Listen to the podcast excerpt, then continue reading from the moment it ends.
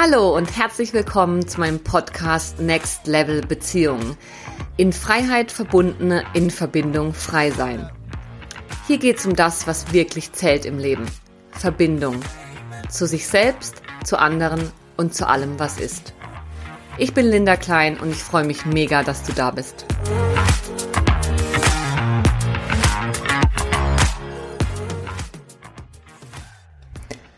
Heißt Liebe immer ehrlich zu sein und alles miteinander zu teilen? In dieser Folge spreche ich über radikale Ehrlichkeit und warum es manchmal besser ist, nichts zu sagen.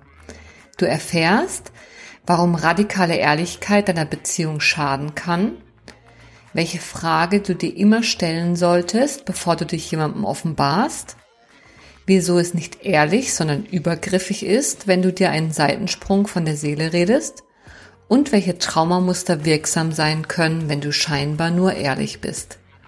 Ich wünsche dir ganz viel Inspiration beim Hören.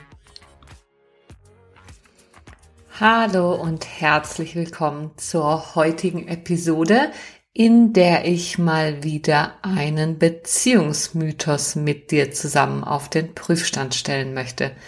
Und zwar soll es heute um radikale Ehrlichkeit gehen, beziehungsweise die Frage, ob Liebe wirklich heißt, sich alles zu erzählen oder ob es manchmal vielleicht doch besser ist zu schweigen. Und einsteigen möchte ich damit, dir zu sagen, dass es mir fern liegt, das Konzept beziehungsweise die Methode von radikaler Ehrlichkeit in irgendeiner Form schlecht zu machen. Ich bin keine Expertin für das Thema und ich weiß, dass ganz viele Menschen ganz viel davon profitieren, sich damit auseinanderzusetzen, auf Workshops zu gehen und prinzipiell das Prinzip von radikaler Ehrlichkeit in ihr Leben und ihre Beziehung integriert zu haben. Mir geht es heute darum, dass ich gerne die Schattenseiten von einer falsch verstandenen radikalen Ehrlichkeit aufzeigen möchte und mit dir darüber zu sprechen, was radikal ehrlich im alltagstauglichen Sinne bedeuten kann und warum ich persönlich darin auch eine Gefahr für Beziehungen sehe. Und ich möchte trotzdem zu Beginn des, diese Methode ähm, kurz näher bringen, und zwar also radikale Ehrlichkeit als ich glaube sogar als geschützte Methode, ist von Dr. Brad Blandner. Und der hat dazu, ich glaube in den 90ern, 95, hat der einen Bestseller geschrieben, das hieß, der hieß Radikal Ehrlich.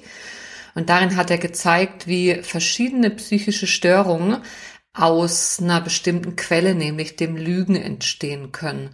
Und damit hat er nicht nur gemeint, Lügen im Sinne von absichtlich die Unwahrheit sagen, sondern auch so Verhaltensweisen wie Dinge nicht aussprechen. Etwas tun, das wir nicht wirklich möchten, aber uns nicht eingestehen wollen. Dinge nicht aussprechen, um andere nicht zu verletzen. Ähm, eine Maske aufsetzen und vorgeben, vorgeben, jemand anderes zu sein. Wenn wir ähm, ja einfach Dinge, die in uns sind, aus welchen Gründen auch immer, nicht mitteilen und damit nicht authentisch sind, also nicht wahrhaftig, wir selbst in diesem Moment. Und ähm, er geht davon aus, dass wenn wir einige dieser Verhaltensweisen, die ich jetzt aufgezählt habe, in unserem Repertoire haben sozusagen, dann können wir feststellen, dass uns das irgendwann unglücklich macht, wenn wir uns dem nicht bewusst werden. Und er sagt, dass ohne Ehrlichkeit keine wirklich tiefen Beziehungen möglich sind, auch nicht zu uns selbst. Und ich gebe Brad Blenden da prinzipiell recht. Ohne mich, wie gesagt, tiefer mit Radical Honesty, so wie es im Englischen heißt, auseinandergesetzt zu haben, würde auch ich sagen, dass uns möglichst authentisch zu zeigen mit dem, was jetzt gerade in uns ist, Tiefe in Beziehungen ermöglicht und eine Art von Verbundenheit, in der wir uns überhaupt erst wirklich verbunden fühlen können. Weil erst wenn wir auftauchen mit dem, wie wir wirklich sind, also Kontakt zu uns selbst haben und uns damit dann zeigen, kann überhaupt tiefere Verbindung entstehen.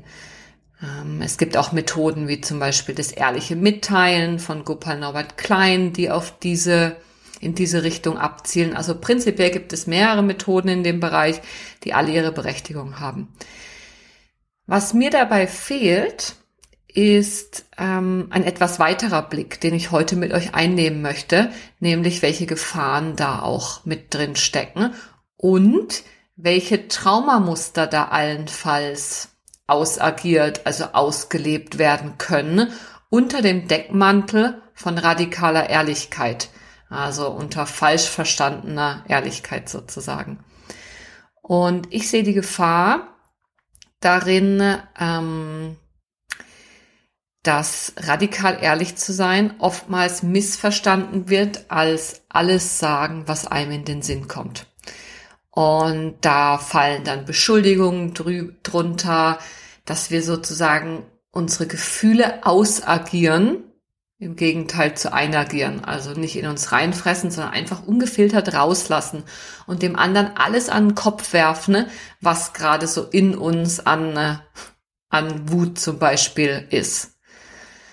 Und das heißt eben auch, dass wir ungefiltert unsere Gefühle rauslassen und dem anderen aufladen und damit ein Stück weit die Verantwortung für unsere eigenen Gefühle abgeben. Wegen dir fühle ich mich so und so. Du hast es jetzt verdient, dass ich das über dir ausschütte. Also das kann uns, ist uns allen schon mal passiert im Streit mit dem Partner, mit der Partnerin wenn wir irgendwie getriggert sind und dann sagen, ja, wegen dir und du hast mich jetzt verletzt und das ist ja prinzipiell wahr und andererseits ist es prinzipiell nicht wahr, denn äh, es gilt immer zu berücksichtigen, dass die Dinge, die irgendjemand sagt oder tut, in uns, in dir, in mir, auf einen bestimmten Boden fallen. Also, dass ich die Dinge, die mir begegnen, von meiner Umwelt auf eine bestimmte Art und Weise in mir verarbeite und interpretiere. Und das kann dann wehtun. Da kann Verletzung passieren. Ähm, genau.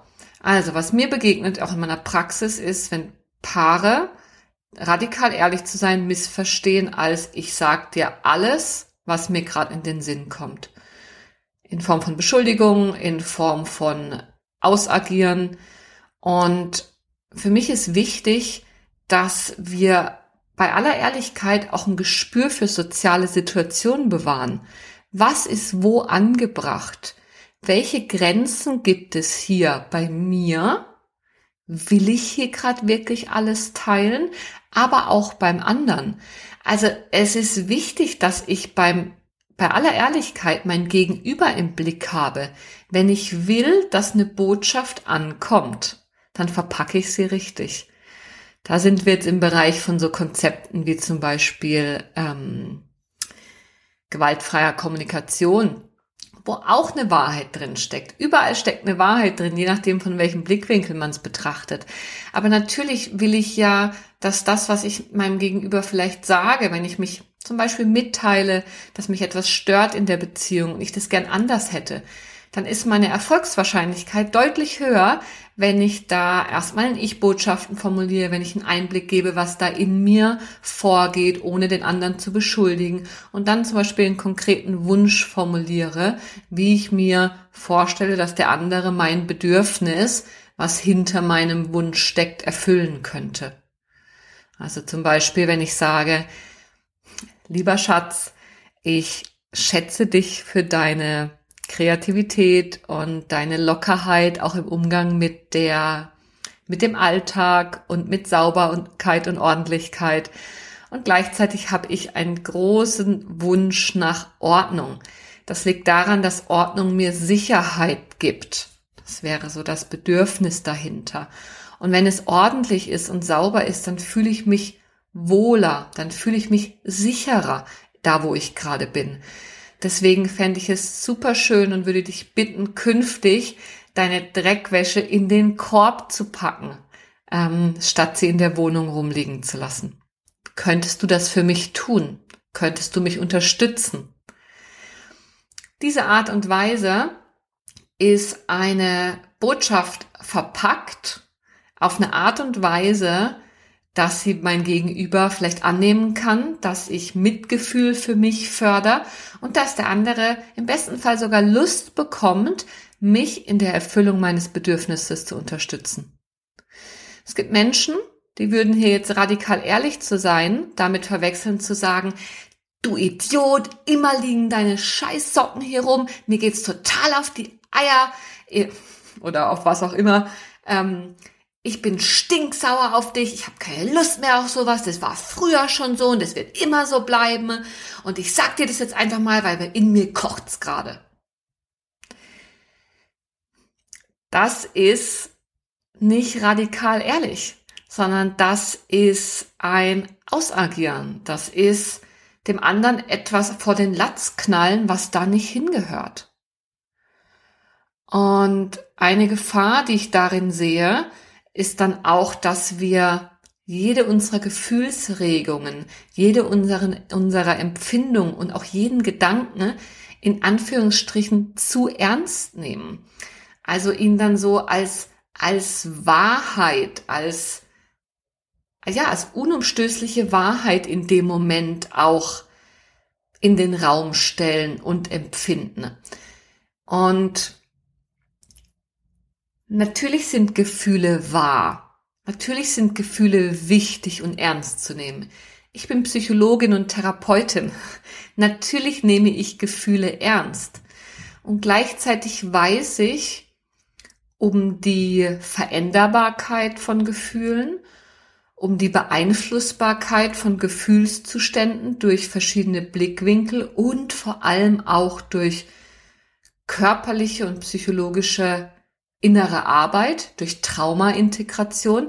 Ich weiß, wie sehr auch anders zu denken unsere Gefühlsregungen beeinflussen kann. Also ich weiß, wie, wie wesentlich es manchmal ist, im Laufe deiner persönlichen Entwicklung, gerade wenn es um Traumaintegration geht, deine Gefühle und Empfindungen in dem Sinne nicht so ernst zu nehmen, indem du sie nicht als Teil von dir begreifst, als so bin ich nun mal, ich bin nun mal verzweifelt, traurig, chronisch wütend oder was auch immer da an unverarbeitetem Alten in dir wirksam ist. Und ganz wichtig ist dabei, glaube ich, dass wir ein Bewusstsein darüber haben, was in jedem Moment, im besten Fall in uns vorgeht. Also ein Bewusstsein darüber, dass meine aktuellen Gedanken oder Gefühlszustände auch Ausdruck früherer Erfahrungen sein können und nicht unbedingt die aktuelle Beziehungsrealität widerspiegeln. Und das ist super wichtig. Ich sage es deswegen nochmal.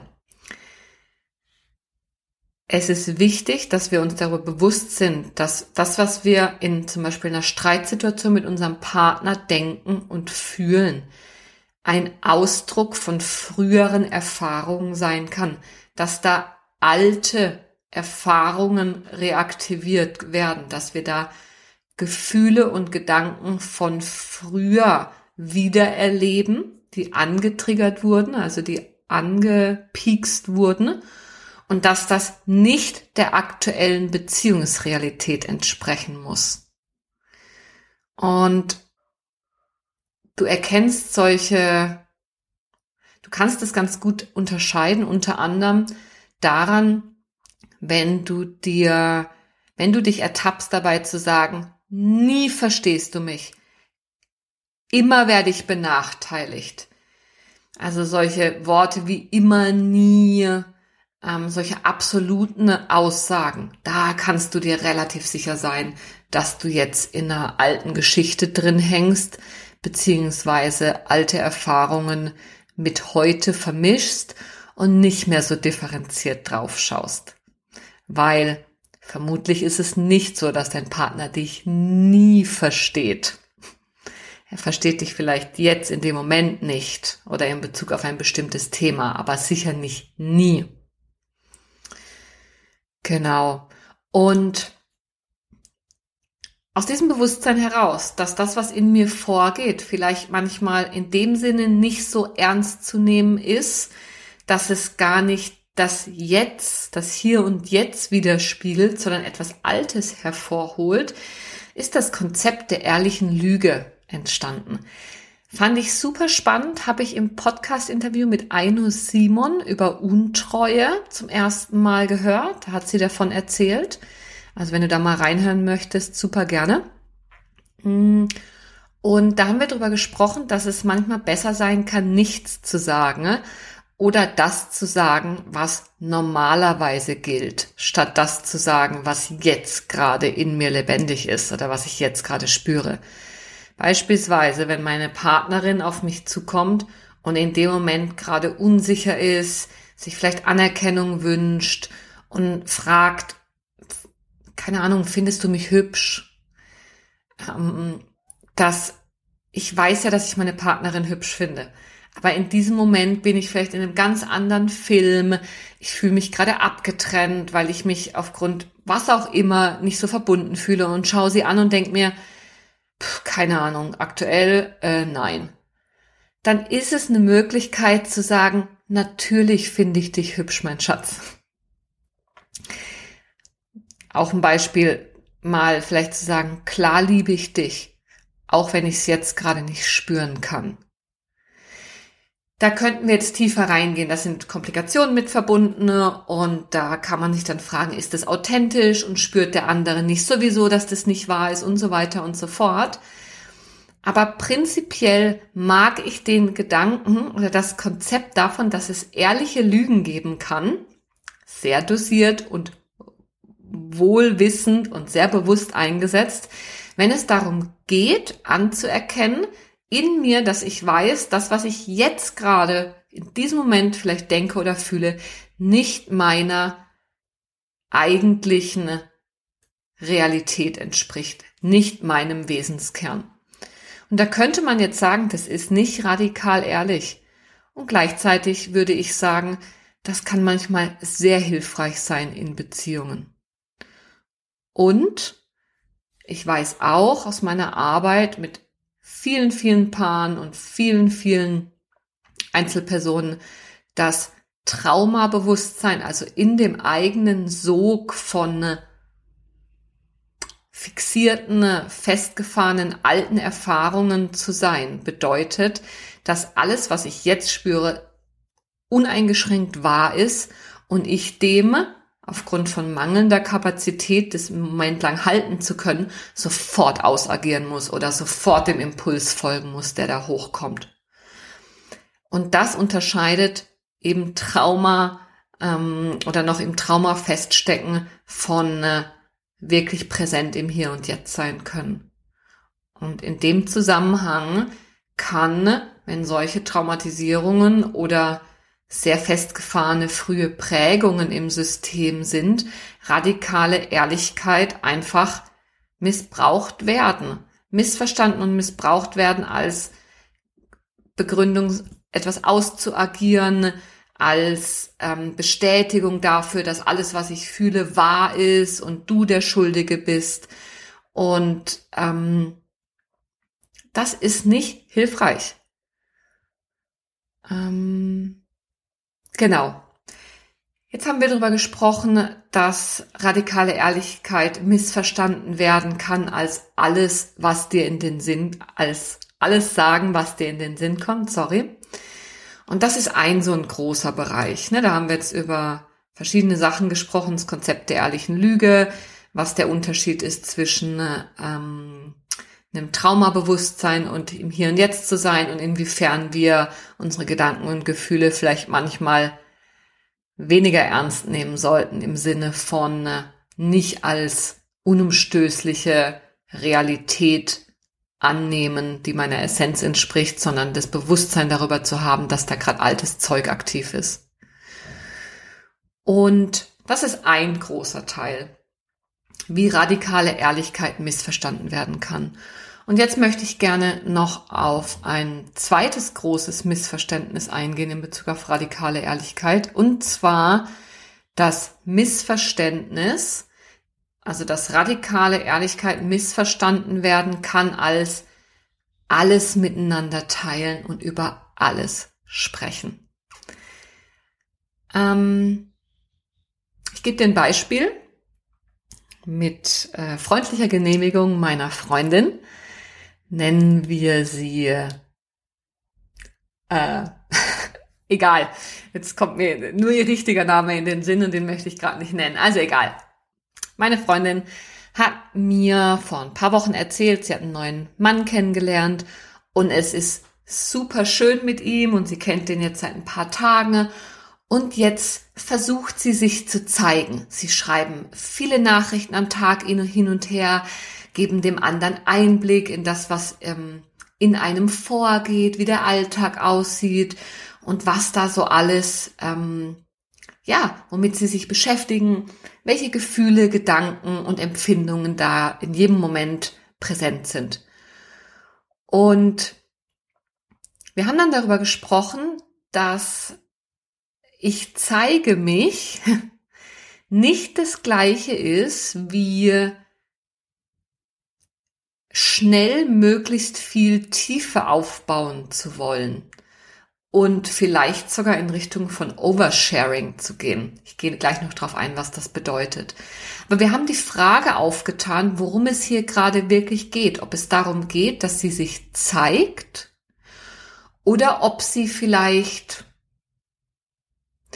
ähm, etwas beschleunigen möchte oder in etwas reinspringt, was eigentlich noch nicht reif ist und wo es manchmal ja auch gesund sein kann und sinnvoll abzuwarten, geduldig zu sein, sich erstmal zurückzuhalten und nach und nach intimere Informationen miteinander zu teilen.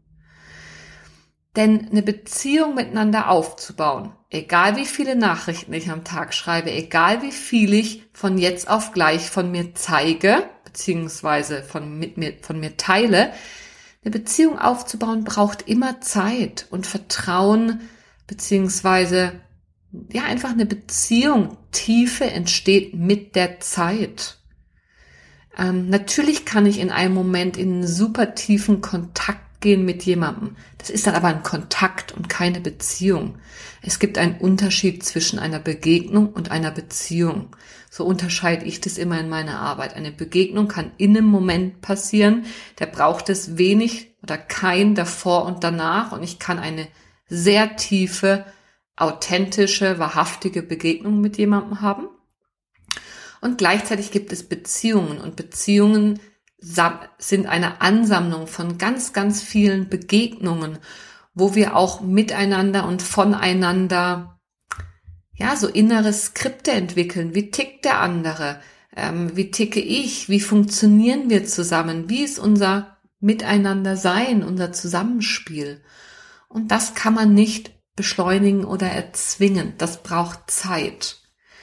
Und es ist nicht immer radikal ehrlich, wenn ich alles miteinander teile und über alles rede.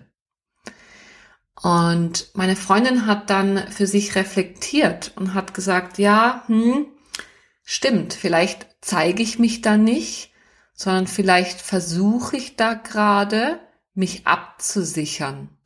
So nach dem Motto, wenn du jetzt dann gleich alles weißt von mir, dann kannst du dich nachher nicht mehr beklagen. Dann kannst du sozusagen nicht mehr irgendwas doof finden, weil ich hab's dir ja gesagt. Und das war sehr ehrlich und sehr schön in diesem Gespräch da drauf zu kommen, was es eigentlich alles für Gründe geben kann, um sich zu zeigen, obwohl man sich vielleicht gerade mal zwei Tage kennt und es auch sinnvoll sein kann, ein bisschen abzuwarten und nicht gleich alles von sich preiszugeben. Ähm, aus meiner Sicht ist, gibt es einen Unterschied zwischen authentisch sein und Oversharing. Oversharing ist so ein Konzept, wo ähm, im Grunde genommen beschreibt, dass jemand mit anderen Menschen zu schnell zu viel zu Intimes teilt und preisgibt. Und aus meiner Sicht hat das mit Grenzbewusstsein zu tun. Wer wenig Grenzbewusstsein für die eigenen und für die Grenzen des anderen hat, kann eher in so einem Oversharing landen. Ähm, eine, es kann eine Rolle spielen, kein oder wenig Gespür für soziale Situationen zu haben. Ein Grund sein, kann sein, so wie ich mit meiner Freundin besprochen habe, schnell Bindung herstellen zu wollen, sich abzusichern. Jetzt weißt du alles und kannst dich nachher nicht mehr beklagen. Und es kann auch ein Grund sein, einen geringen Selbstwert kompensieren zu wollen. Also nicht verklemmt rüberkommen zu wollen oder nicht schüchtern rüberzukommen zu wollen und dann das Gegenteil zu machen und besonders viel zu erzählen. Und wichtig ist mir an der Stelle auch zu sagen, dass es verschiedene Einflussfaktoren natürlich gibt. Stress ist ein großer Einflussfaktor. Je mehr Stress, desto geringer meine Selbstkontrolle, desto eher kann es mal passieren, dass ich plappere und im Nachhinein merke, oh, jetzt habe ich vielleicht mehr erzählt, als mir oder dem anderen eigentlich wohl gewesen wäre. Alkohol ist so ein ähm, enthemmender Klassiker, der auch zu so einem Oversharing führen kann. Und natürlich spielt der Kontext eine ganz große Rolle. Also sich verletzlich zu zeigen, ne, ist natürlich nicht immer gleichzusetzen mit Oversharing. Weil Oversharing beinhaltet immer eine Grenzüberschreitung. Meine oder deine Grenze wird überschritten. Oder ich kann das, ich kann in dem Moment nicht verstehen, was zum Beispiel mein Gegenüber gerade im Sinn hat und mich darauf einzustellen. Also ich kann die Perspektive des anderen nicht einnehmen und dadurch nicht einschätzen, wie viel Offenheit gerade angebracht ist. Ich hab, mir fehlt also ein Bewusstsein für eine bestimmte soziale Grenze. Ähm, manche Menschen haben nie gelernt, die Grenzen anderer Menschen wahrzunehmen. Also es mangelt dann wie generell an dem Gespür dafür, wie weit man mit einem Gesprächspartner gehen kann. Vielleicht hast du das schon mal erlebt, so Menschen, die dir zum Beispiel körperlich immer zu nahe kommen beim Reden, die sozusagen immer zu nah in deinen persönlichen Raum eintreten und näher mit ihrem Gesicht an dich rücken, als dir wohl dabei ist. Und jedes Mal, wenn du dann einen Schritt zurückgehst, kommen sie hinterher. Das ist super unangenehm. Das ist kein böser Wille, sondern das hat oftmals mit einem mangelnden Grenzbewusstsein zu tun, mit einem mangelnden Gespür für die eigenen und die Grenzen des anderen. Und in dem Zusammenhang entsteht auch leicht Oversharing. Aber natürlich ist es, wie vorhin schon begonnen zu sagen, kontextabhängig. Denn die, und die Grenze ist natürlich fließend. Was von der einen Person vielleicht als Oversharing wahrgenommen wird, kann für eine andere Person Ausdruck von einer erfrischenden Authentizität sein.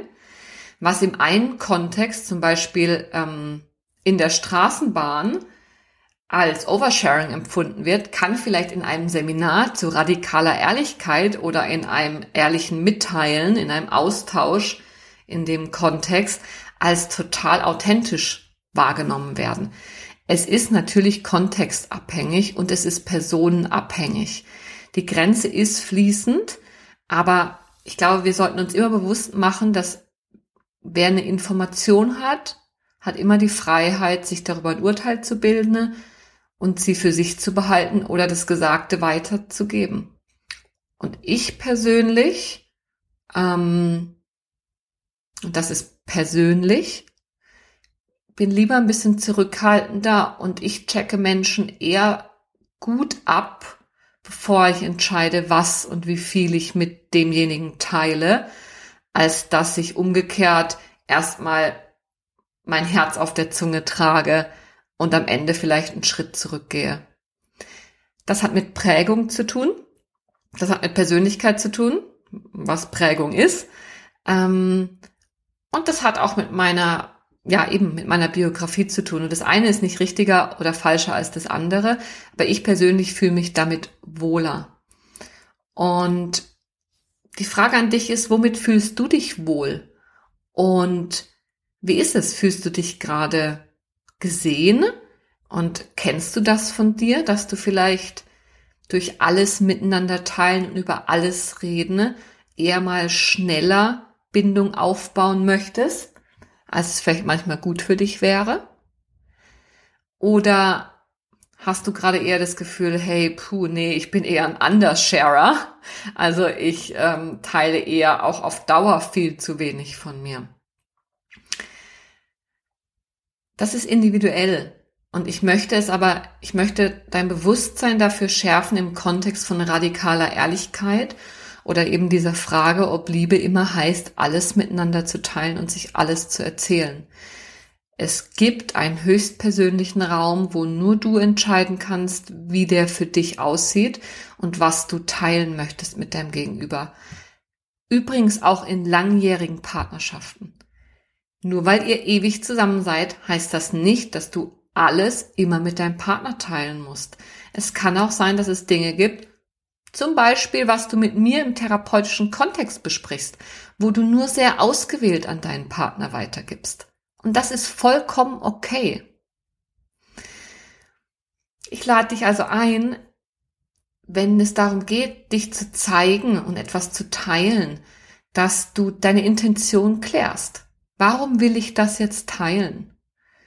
Und den Paaren, mit denen ich arbeite, rate ich, wenn es bisher, ich überspitze es jetzt ein bisschen, wenn es bisher keinerlei Kommunikationskultur in der Partnerschaft gegeben hat, nicht direkt auf radikale Ehrlichkeit zu wechseln, sondern sich Schritt für Schritt miteinander fortzuwagen.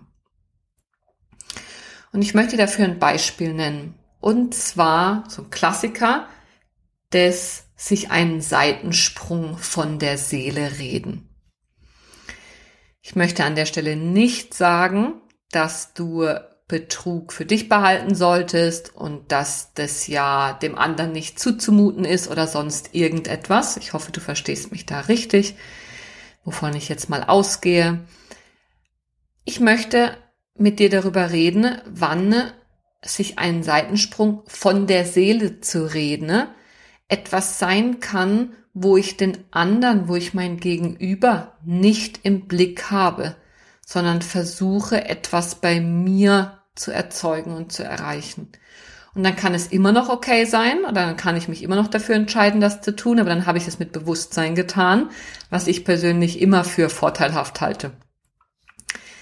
Sich einen Seitensprung von der Seele zu reden, beziehungsweise einem Partner zu erzählen, was man getan hat, kann einen Wunsch nach Absolution beinhalten, dass mir mein Partner sozusagen vergibt oder mich bestraft wo ich persönlich gerade nicht weiß, wie ich damit umgehen soll. Ob ich, wo ich vielleicht brauche, dass der andere mich von meiner Schuld freispricht, die ich empfinde, oder wo der andere mich in meinem negativen Selbst Selbstbild bestätigt, dass ich ja ein schlechter Mensch bin, weil ich das getan habe. Ein, sich einen Seitensprung von der Seele zu reden, könnte einen Wunsch nach Veränderung beinhalten. Will ich vielleicht eine Eskalation herbeiführen, um keine Verantwortung übernehmen zu müssen, also zum Beispiel eine Beziehung nicht beenden zu müssen?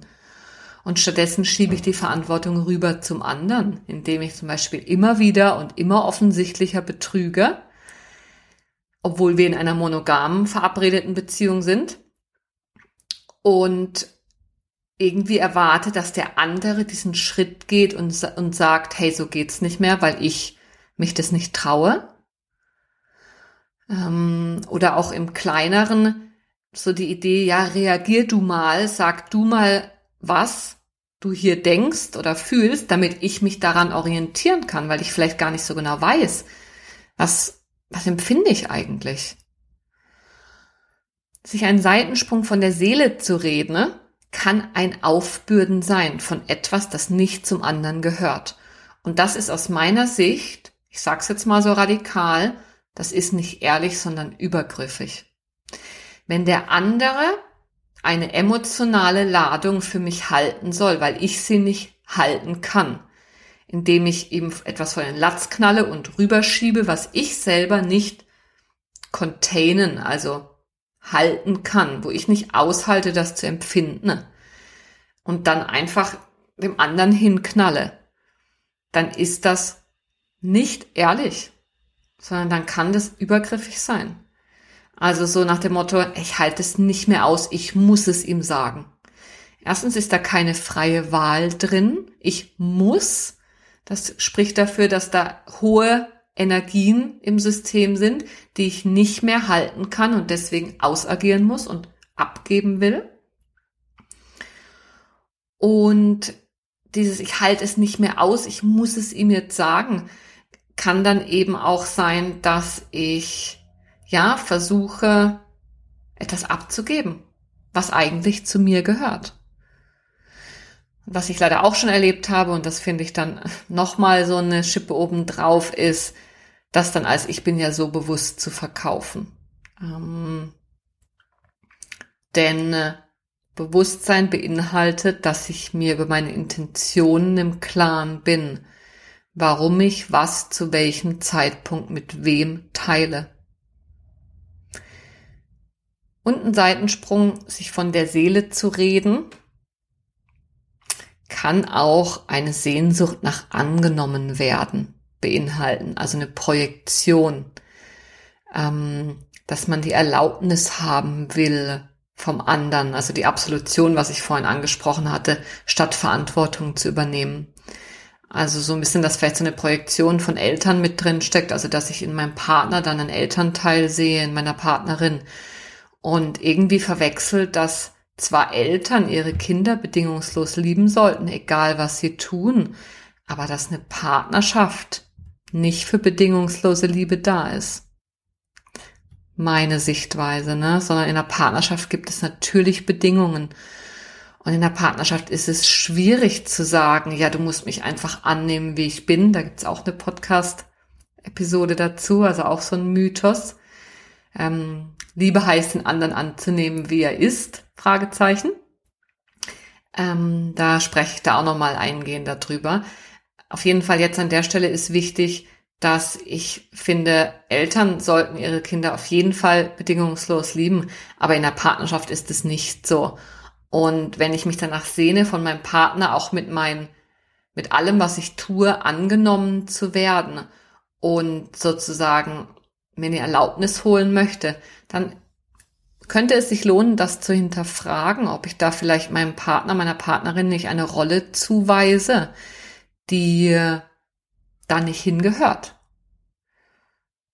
Und wie gesagt, ehrlich zu sein und dem Partner etwas zu beichten, in Anführungsstrichen, was geschehen ist, um eine Beziehung voranzubringen und zu klären und weiterzuentwickeln. Das ist aus meiner Sicht mega wertvoll. Und ich persönlich wollte es immer wissen, wenn äh, mein Partner mich betrogen hat.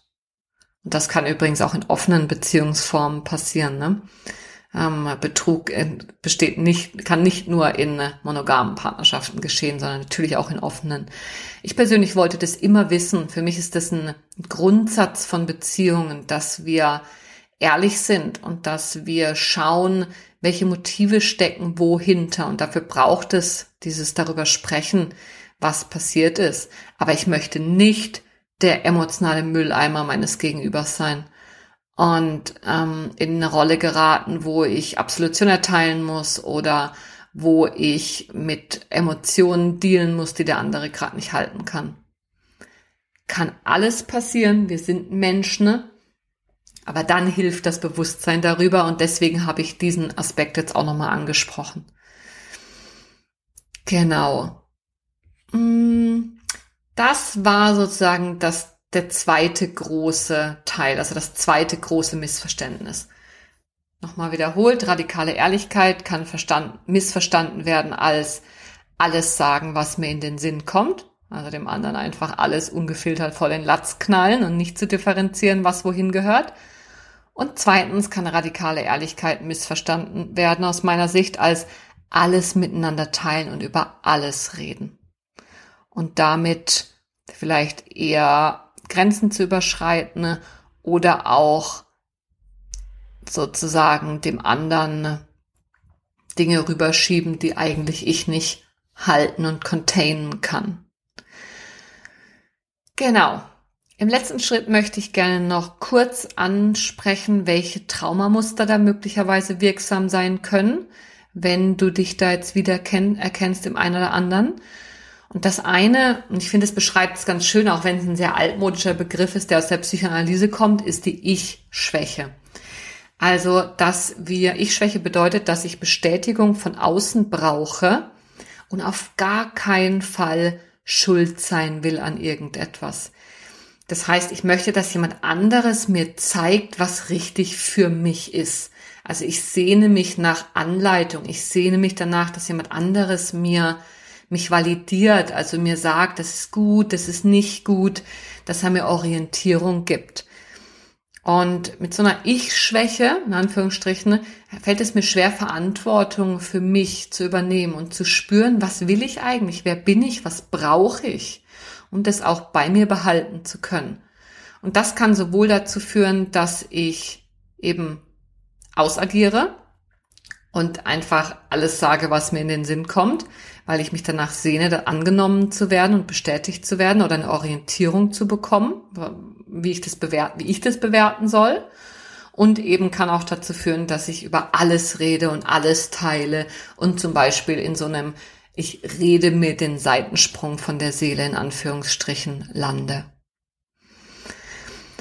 Das hat mit ganz frühen Prägung zu tun. Wenn du dich hier angesprochen fühlst und merkst, oh wow, das, das, das trifft's, dann melde dich super gern bei mir und wir schauen, ähm, was da bei dir ganz persönlich nötig ist, um mehr Ich stärke in Anführungsstrichen im Gegensatz dazu aufzubauen.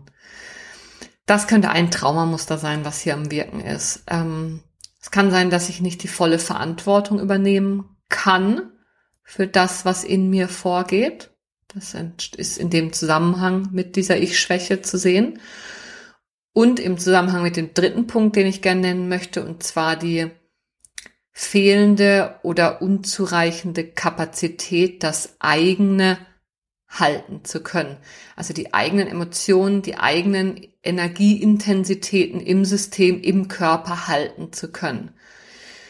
Und das ist eine Fähigkeit, ne? also aus der Körperpsychotherapie her betrachtet, ist die, das nennt sich Energiemanagement. Also wie sehr bin ich in der Lage, die eigenen Emotionen zu containen, also zu halten, in mir verarbeiten zu können, ohne dass ich sie nach außen agieren muss, also raus aus mir oder sie irgendwo einkapseln muss. Und das gilt in Bezug auf Emotionen, aber auch auf hohe, hohe Ladungen, hohe Energieintensität generell. Und das ist eine Fähigkeit, wenn wir die nicht erlernt haben im Laufe unserer Entwicklung, aufgrund verschiedener ähm, Erfahrungen und Erlebnisse, ist es möglich, als Erwachsener da mehr und mehr wieder Kapazität zu gewinnen. Und auch das ist wichtig im Kopf zu behalten, denn wenn ich diese Kapazität nicht ausreichend mitbringe, dann kann es sein, dann besteht die Gefahr, dass gerade dann radikal ehrlich zu sein sozusagen missverstanden wird, beziehungsweise dass ich da wie automatisch, ohne Kontrolle darüber zu haben, in so ein Ausagieren komme, einfach alles raushau, was mir in den Sinn kommt, oder alles teile und über alles rede, um das Ganze nicht selber zu sehr spüren zu müssen. Und auch das ist super wichtig im Hinterkopf zu behalten. Wenn du dich irgendwo hier jetzt wieder erkannt fühlst, dann bitte sei liebevoll mit dir. Sei neugierig und interessiert, statt dich abzuwerten. Ich weiß, für manche von uns leichter gesagt als getan, gerade wenn eine Ich-Schwäche vorliegt. Aber meine Absicht ist sicher nicht, dich in irgendeiner Form zu, ja, zu beschämen oder irgendetwas mit dem Finger auf dich zu zeigen und zu sagen, du machst was falsch. Niemals.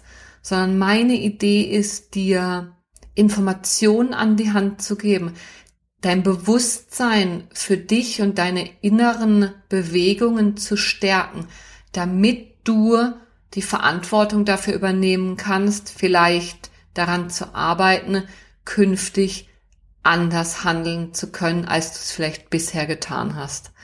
Und das Allerwichtigste, um dahin zu kommen, ist immer liebevoll mit sich zu sein und wohlwollend, so wie wir es mit unserer besten Freundin, unserem besten Freund wären, wenn er kommt und, und uns erzählt, dass er irgendwie Scheiße gebaut hat. Genau. So, das war's für heute. Radikale Ehrlichkeit aus meiner Sicht heißt Liebe weder alles miteinander zu teilen und sich alles zu erzählen, noch heißt es immer alles aussprechen zu müssen, sondern manchmal kann es aus meiner Sicht besser sein zu schweigen. Und ich bin super gespannt, was du für dich hast mitnehmen können, wie du die Sache siehst. Und ja, ich wünsche dir nur das Beste und freue mich aufs nächste Mal. Und wenn du merkst, dass du an dem Thema für dich arbeiten möchtest, dann melde dich super gern bei mir und wir schauen, wie ich dich auf deinem Weg unterstützen kann. Ganz liebe Grüße. Ciao, ciao.